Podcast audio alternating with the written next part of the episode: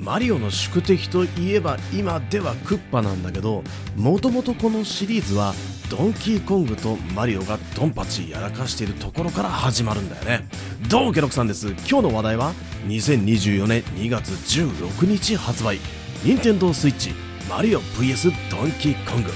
マリオシリーズの原点をスーパーマリオブラザーズだと思ってる人って結構いたりするんだけどもともとは1981年にアーケードにてデビューしたドンキーコングがマリオの初登場作品。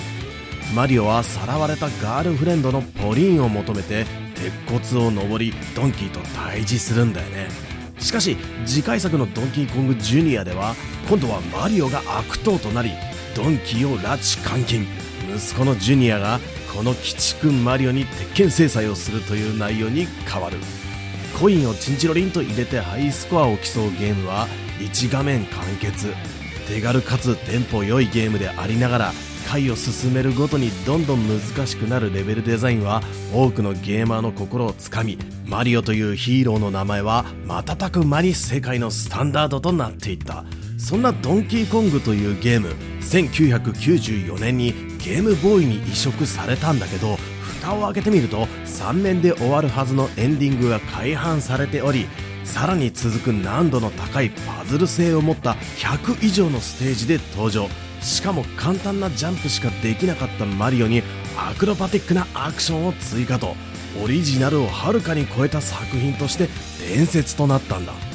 ゲームボーイドンキーコングで登場したアクションは後の64以降のマリオシリーズなどにも採用されてマリオというゲームの新しい可能性を開いたんだね。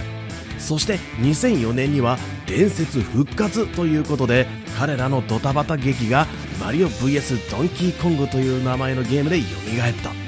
今回2024年2月16日に発売するのはこのゲームボーイアドバンス版のリメイクということになる。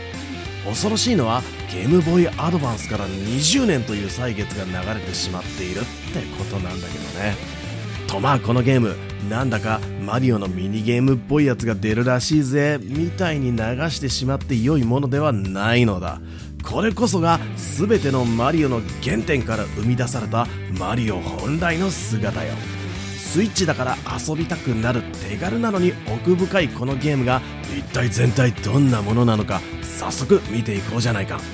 ケロクさん TV ではこれから発売する新作ゲームを中心に知りたい情報をまとめてお届けしています。動画が面白かったらグッドボタンチャンネル登録をして引き続きお楽しみください。さて今回のマリオとドンキーコングの間にはどんなストーリーがあるのか喧嘩するには訳がある。これまでのマリオドンキーの形はさらわれた女または家族を助けに行くという内容だったんだけど今回はもう少し穏やか。すっかりスーパースターとなってるマリオさん。調子に乗ってんのかとことこ歩くゼンマイ仕掛けのおもちゃミニマリオを発売。そんな情報を偶然テレビの CM で見たドンキーコング。そのおもちゃが欲しくて欲しくてたまらない。そこでどうしたのか。おもちゃ屋からミニマリオを根こそぎ強奪して逃亡。いやテレビ見る頭あるんだったら変えようと。モデルとなったマリオさんは暴走したドンキーコングからミニマリオを奪い返すべく立ち上がる。っていうあらすじというか設定。元がアーケードから始まっているものだけにゲームの流れはとてもシンプルだ。あらすじなんてものはゲームが始まってしまえばすっかり頭から抜け落ちる。マリオはステージに置いてある鍵を探し鍵を持った状態でゴールの扉にたどり着けばクリア。ただその道中にパズル性がありそう簡単には鍵にはたどり着くことができないし鍵を取ったとて簡単にはゴールの扉に行くことはできない。バネを使って高く飛び上がってみたりカラースイッチを踏めば隠されたカラーブロックが出現して足場になったりゴミ箱や敵を掴んで投げて足場を作ったり他にも色々な仕掛けがあるのでプレイヤーのひらめきが大切になる。ファミコンスーパーファミコン時代にはよくあったゲーム性なんだけどまあマリオブランドだしと思ってもこれだけじゃあね。悪くはないけど今更こんなめんどくさいゲーム？って思う人のが多いんじゃないかなと。これだけならね。実はこのゲームには3つの要素を加えることで神がかった面白さを生み出しているんだ。まず一つ目。マリオドンキーがすごいのはこのちょっと今更物足りない感のあるパズルゲームにマリオの持つ本来のねスタイリッシュなジャンプアクションを見事に融合させてぶっ壊してきてるところにあるんだ。基本動作として歩くジャンプする掴む登るっていうのは当然ある。やばいのは大車輪アクション。逆立ちアクションに反動ジャンプ。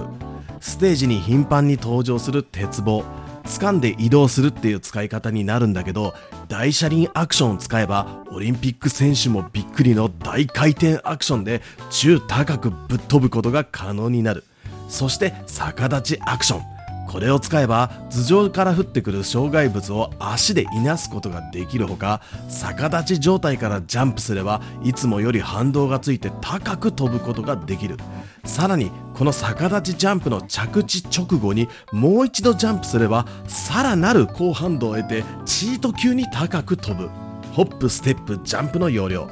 普通のパズルゲームで考えてみてほしい。ちょっと高いところにあるアイテムを取りたいなってなった時普通のジャンプじゃ届かないから足場になるものを探して置いてみたりトランポリンみたいな足場を作ったりこれが普通よ。マリオドンキーでもこの考え方で基本は進められるようにできているんだけどマリオが持ち込んだ型破りのアクロバティックなアクションを使えばこのようなパズルゲームのお約束をぶっ壊すことができる。目の前の足場難産無視して一気に飛び越えてしまうことができるんだ。自らゲーム性を破壊しに来るゲームなんてゲーム。見たことないだろそれがマリオドンキ。ーでもすごいのはこのめちゃくちゃな噛み合わせになっていてもゲームが波状しないところ。ゴールまでの正解は一つじゃない。プレイヤーはパズル要素としてひらめき行動も当然使うしアクション要素も使う。今どうやって突破しようかといった判断がその時々で変わる。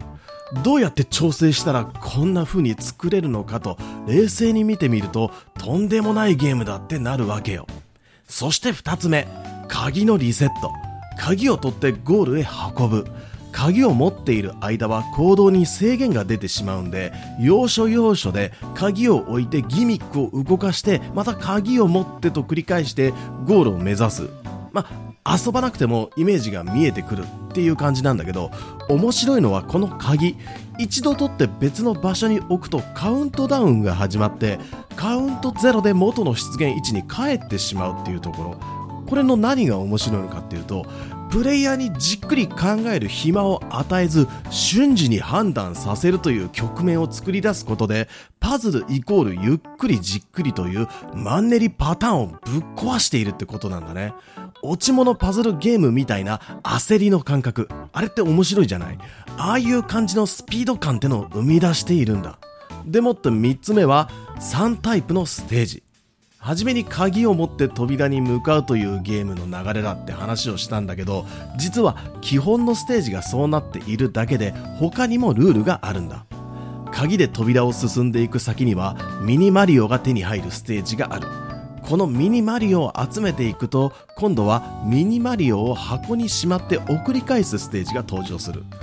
このステージではマリオの後ろをトコトコとついてくるミニマリオをゴールの箱まで誘導するというこれまでと全く違ったルールに変わる。ようにはレミングスだ。ミニマリオの体が小さいのでマリオでは通れない道へ誘導することができるんだけどこれがこのステージの肝。高ポイントを獲得するために道中に点在する特典オブジェクトを入手していく必要があるんだけどミニマリオの特性を活かして取っていかなければならないため鍵ステージとは別のひらめきが必要になる。そしてステージはこれだけじゃない。ミニマリオを箱に返したら今度はドンキーコングにお仕置きということでボスバトルに行く。ここではドンキーコングが様々なフィールドオブジェクトやらアクションを使ってマリオに攻撃をしてくるのでこちらも得意のアクロバティックアクションでこれをいなしつついろいろ投げてぶつけて反撃をしていく。こっちは完全なるアクションゲームだね。こんな風に形が違えど同じことを永遠と繰り返させられるということにはならなくて合間合間に全く異なるルールを持ったステージを登場させてゲームの流れにメリハリをつけてくるんだ。さあいかがでしたでしょうか今日のケロクさん TV ちょっとリーズナブルなミニゲームマリオ作品としてスルーしてはいけないマリオ VS ドンキーコング。多種多様なバリエーションのステージ。その数はなんと130以上。ただクリアするだけではなくよりスコアの高いクリアというチャレンジ要素もあってしかも2人協力プレイをするとそれに合わせて変化する。とにかくめちゃめちゃ遊べる。マリオのナンバリング作を買うつもりで手に取っても遜色ないんじゃないかなと僕的には思う。パズルゲームとして見てもアクションゲームとして見ても良い出来で直感的にストレスなく気持ちよく動かせる操作性はさすがの任天堂。とは言っても劇的に売れるかって言ったら他のマリオ作品よりまあ弱いんだろうなと。なので体験版。ちょっとしか遊べないんだけど体験版で操作の楽しさにぜひ触れてみてほしい。あれ？これありかもってなるかもしれない。マリオ VS ドンキーコングは2月16日発売。君はこのゲーム買いますか買いませんか？それじゃ今日はここまで。次回のチャンネルも決まったぜ。ケロクさんでした。またね。